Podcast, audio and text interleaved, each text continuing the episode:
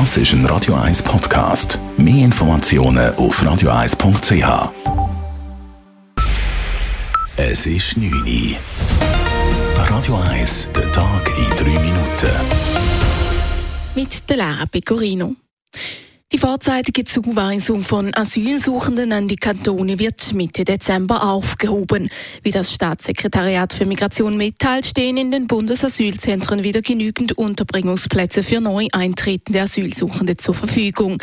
Wegen des außerordentlichen Zuweisungsverfahrens sind auch im Kanton Zürich jüngst mehrere Unterkünfte für Asylsuchende in Betrieb genommen worden.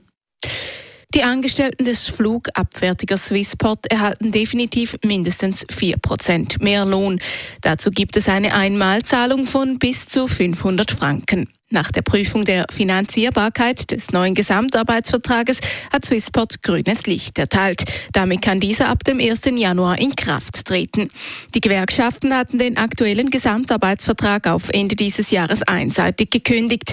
Mit diesem sogenannten Krisen-GAV hatten die Swissport-Angestellten während der Corona-Pandemie Lohneinbußen und längere Arbeitszeiten in Kauf genommen.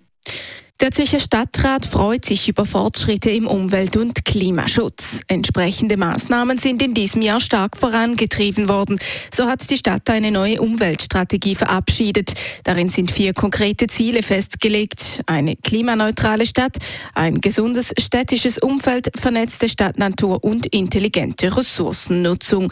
Die Stadtverwaltung habe damit in Sachen Umweltschutz deutlich an Tempo zugelegt, freut sich Stadtrat Andreas Hauri heute an der Medienkonferenz wo die wichtigsten Entwicklungen präsentiert wurden. Wir haben mit den Massnahmenplänen, wo wir auch ambitionierte Pläne drin haben, wirklich zeigen wir auf, wo was passiert und es wird in den nächsten Jahren ganz viel passieren, äh, wo auch für die Bevölkerung sichtbar wird werden. Gut auf Kurs sei unter anderem der Ausbau der Fernwärme und der Heizungsersatz. So Hauri weiter. So komme der Anteil Heizungen mit erneuerbaren Energien dieses Jahr erstmals bei über 40 Prozent zu liegen.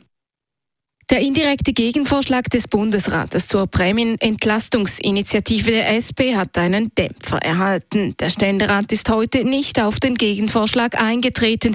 Nun liegt der Ball erneut beim Nationalrat, der die Vorlage im Juni deutlich angenommen hatte. Das Volksbegehren der SP verlangt, dass keine versicherte Person über 10 Prozent des verfügbaren Einkommens für die Krankenkassenprämien bezahlen muss.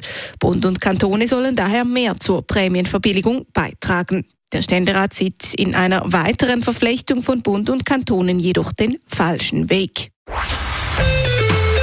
Radio 1 Wetter.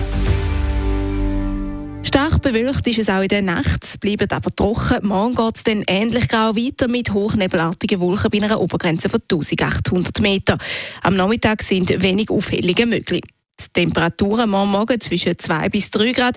Am Nachmittag gibt es dann maximal 4 Grad. Das war der Tag in drei Minuten.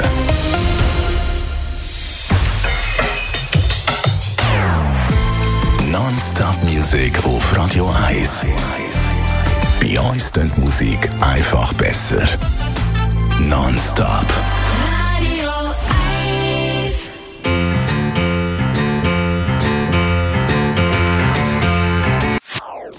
Das ist ein Radio 1 Podcast. Mehr Informationen auf radio1.ch.